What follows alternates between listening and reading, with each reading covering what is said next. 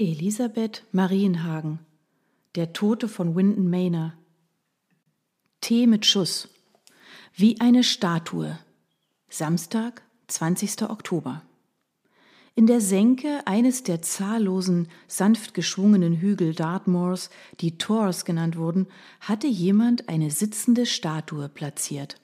Sie thronte erst seit einem Tag in dem Wäldchen noch fremd und ungewohnt, den Augen und Nasen umherstreifender Tiere ausgesetzt. Alte Eichen und Ahornbäume umgaben das Kunstwerk, das weiß durch das herbstlich bunt gefärbte Blattwerk des dichten Unterholzes schimmerte. In der Nacht zuvor war Starkregen auf den Boden und das Standbild geprasselt, fast so, als ob der Guss eine neue Sintflut einläuten wollte. Selbst jetzt, nachdem die Morgensonne durch die Wolken gebrochen war, dampfte der Boden noch. Weit ab von dem Hügel roch es nach feuchter Erde und klarer Luft. Doch je näher man der Idylle kam, umso stärker trat ein widerlicher, süßer Geruch hervor. Insekten surrten und schwirrten um die einsame Statue herum, deren Material bereits abbröckelte. Eine Krähe hockte auf dem Kopf des Sitzenden und hämmerte mit ihrem Schnabel gegen den brüchigen Gips, in dem sie einen Spalt entdeckt hatte. Darunter schimmerte etwas und erregte das Interesse des Vogels. Als Vorbild für den Sitzenden mochte der berühmte Denker Rodin gedient haben, vielleicht auch die Darstellung eines modernen Performance-Künstlers oder eine griechische Götterstatue, doch die Ausführung des Kunstwerks war grob es zeigte unbeholfene, wie von Händen eines Kindergartenkindes geformte Gesichtszüge. Die Macht des Regens hatte einen Teil der Hülle weggespült. Auf dem Boden um die Statue herum lagen hinuntergeschwemmte weiße Stücke und Bröckchen. Das Unkraut zu Füßen der Statue war von mit Gips gefärbtem Wasser getränkt, das in der Regennacht wie Spuren weißer Tränen im Grün den Hügel abwärts geflossen war. Ein freigelegter menschlicher Zeh lugte aus dem beschädigten Material. Eine emsige Ameise krabbelte zielstrebig in die Öffnung, aus der er hervorschaute. Eine Fliege ließ sich auf dem pedikürten Zehennagel nieder und putzte ihre Beine. Die Krähe flatterte auf, als ihre Schnabelhiebe Erfolg zeitigten und ein Stück Gips wegbrach. Es stürzte zu Boden, plumpste weich auf und zerfiel. Unschlüssig kreiste der Vogel über dem Toten. Nachdem keine weiteren Brocken folgten, landete er auf der eingegipsten Schulter der Leiche. Aufmerksam betrachtete die Krähe das zum Teil freigelegte Gesicht. Der Nasenansatz und ein Stück bleiche Haut kamen zum Vorschein, dazu die Augenhöhle und eine durch eine kleine Narbe verunzierte dunkle Braue. Die Krähe legte den Kopf schief musterte den Toten und hackte entschlossen zu. Nur selten tauchten Menschen in dieser Gegend des Parks von Winton Manor auf. Wer sollte sie also bei ihrem Mahl stören? Sir Charleston, Sonntag, 21. Oktober. Lady Persephone Temper saß in ihrem Arbeitszimmer, das früher als Besenkammer des Herrenhauses gedient hatte. Staubwedel aus weichen Straußenfedern, Schrubber, Wischmopp und allerlei Putzzeug waren längst aus dem langen, schmalen Raum verbannt worden, der nicht gerade als repräsentatives Büro gelten konnte. Aber dank eines Fensters wirkte es hell und licht. Als Kind hatte sie hier mit Staubwedeln bewaffnet, Steckenpferd, Degenfechten oder Theater gespielt. Inzwischen leitete sie eine Frühstückspension – erledigte Bestellungen, heftete Rechnungen ab oder telefonierte mit neuen Gästen. Ein leises Schnauben ließ Persephone aufhorchen. Sir Everard Charleston lag auf einer Wolldecke vor dem Schreibtisch, ihr mehr oder weniger zu Füßen. Sie reckte den Kopf, um ihn anzusehen. Er runzelte die Stirn, ließ einen knatternden Furz fahren und öffnete unschuldig die großen dunklen Augen.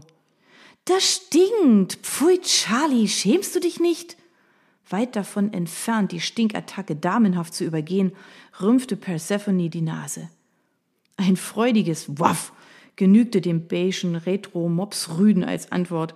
Fragend ruhte der Blick seiner dunklen Kulleraugen auf ihr. Er war ein außerordentlich guter Zuhörer und wusste vermutlich genau, dass sein Frauchen nur Spaß machte, und je länger er sie musterte, umso schwerer fiel es ihr, das Lachen zu verkneifen. Du bist mir ein Schlimmer, tadelte Persephone ihn liebevoll. Genau wie sie entstammte er einem altadeligen Geschlecht, eine hohe Ehre sollte man meinen, obwohl er an der Last, ein Edler von Charleston zu sein, herzlich wenig trug. Ja, du hast das richtig verstanden. Deine Manieren lassen wieder einmal zu wünschen übrig, werter Sir. Ruff! Fröhlich wedelte sein Ringelschwänzchen hin und her. Persephone beobachtete, wie er seinen gedrungenen Körper dehnte, herzhaft gähnte und schnurstracks um den Schreibtisch herum zu ihr trabte. Sie tätschelte ihm den Kopf. Du bist ein kluger Hund, ich weiß. So wie du aussiehst, willst du am liebsten mit mir rausgehen, und ja, es wäre ja auch gut für mich. Aber ich habe noch zu arbeiten. Im Gegensatz zu dem, was viele dachten, war Charlie alles andere als ein bequemer Schoßhund, der ständig döste. Ihr Vater hatte bei seiner Anschaffung großen Wert darauf gelegt, einen Mopswelten aus einer Zucht zu kaufen, die bei den Rassestandards Vernunft walten ließ. Sir Everard Charlestons Schnauze war nicht so platt, als dass er dem Ideal entsprochen hätte. Dafür blieb er von Augenentzündungen verschont und er brauchte auch nicht asthmatisch nach Luft zu ringen. Seine Beine kamen Persephone etwas länger vor als bei den Hunden, denen die Preisrichter Auszeichnungen verliehen aber sie war nicht mit derart vielen Möpsen bekannt, dass sie diese Beobachtung mit Fakten untermauern konnte. Wie auch immer, Charlie fegte gerne wie ein Wilder durch Winton Manor, den Landsitz von Persephones Vorfahren. Allerdings nicht an der Seite ihres Vaters. Nicht mehr. Na los, wenn du raus willst, lauf in die Küche. Emma lässt dich in den Garten. Charlie kannte den Weg zu Miss Carson, Persephones Köchin und Haushälterin. Außerdem wusste er natürlich, wie er Einlass erhielt zu diesem Reich voller verlockender Düfte und seinem Stück umzäunten Garten. Doch höflich wie er war, blieb er kurz stehen, um sein Frauchen aus dunklen Augen fragend zu mustern, so als ob er ihr die Chance geben wollte, ihre Meinung noch einmal von Grund auf zu überdenken. Erst als sie ihn nochmals aufforderte, ohne sie zu ihrer Haushälterin zu gehen, drängte er seinen Kopf durch den Türspalt der Rest samt Ringelschwanz folgte. Persephone lauschte dem leisen Klacken seiner Krallen auf dem Marmor in der großen Halle und einem fröhlichen Beller. Offensichtlich hatte er was entdeckt. Kurz entschlossen schob sie den Stuhl zurück, ließ den Computer mit einer Stornierungsmail ruhen und betrat die große Halle. Ihr Mops hatte tatsächlich etwas hinter einem der Sessel entdeckt, das er ausgiebig beschnüffelte. Na, hast du wieder etwas aufgestöbert? Persephone erlebte den Fluchtversuch einer verängstigten Spinne mit. Schon als Welpe jagte Charlie diese Krabbeltiere mit Leidenschaft. Dass sie den Weg in seinen Magen fanden, hatte Persephone bislang noch nicht beobachtet. Wobei seine Zurückhaltung vermutlich weniger darauf beruhte, dass er als Mops von Adel Gnade walten ließ, sondern eher auf dem Umstand, dass Miss Carson ihn von klein auf mit Leckerbissen verwöhnt hatte. Er speiste von hübschem Geschirr wie ein Feinschmecker und war entsprechend heikel beim Fressen. Persephone konnte beim besten Willen nicht glauben, dass Spinnen seinem verwöhnten Gaumen mundeten oder überhaupt irgendjemandem mit verfeinerten Geschmacksnerven.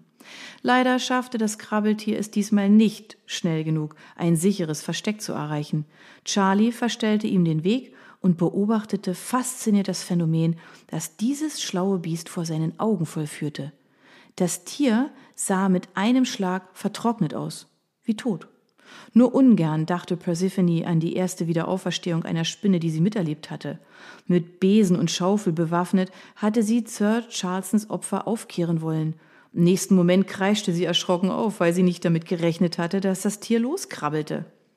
Für den vorwitzigen Sir Everett Charleston bedeutete diese Totenstarre seither ein spannendes Spiel. Warten, anstupsen und zuschauen.